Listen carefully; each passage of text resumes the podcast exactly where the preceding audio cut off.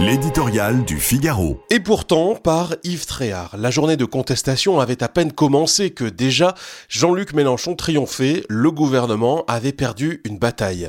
Certes, la mobilisation de ce jeudi s'est révélée à la hauteur des ambitions de ses promoteurs, mais elle était prévisible. À chaque fois qu'il s'agit de toucher aux retraites, le pays offre le même spectacle. Il se cabre et revient toujours cette question. Le chahut de la rue fera-t-il reculer le gouvernement? Le bras de fer avec l'exécutif ne fait que commencer tout peut arriver, surtout si des actions de blocage de l'économie sont engagées. Et pourtant, et pourtant, qu'est-ce qu'un million de manifestants sur quelques 30 millions d'actifs aujourd'hui? Une goutte d'eau, ou presque, qui représente toujours les mêmes abonnés aux défilés syndicaux, des fonctionnaires, des agents des services publics et assimilés qui sont d'ailleurs les moins exposés au changement. C'est entendu, une majorité de Français désapprouve l'allongement de l'âge légal de départ à la retraite, mais seuls ceux qui ne risquent pas grand-chose peuvent se permettre de manifester. Et pourtant aussi, l'adoption de la réforme au Parlement est quasi certaine.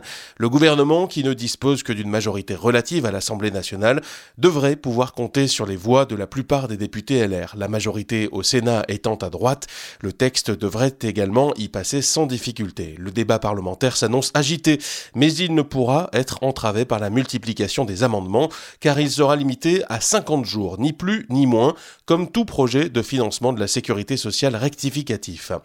Et pourtant, enfin, cette réforme n'a rien de révolutionnaire. Pour une raison ou pour une autre, pénibilité, carrière longue, etc., le passage à 64 ans épargnera 40% des Français. Mieux, pour la première fois, elle tient compte des petites retraites qu'elle revalorise. C'est dire si face à l'intimidation de la rue, l'exécutif ne devrait avoir aucune raison de céder.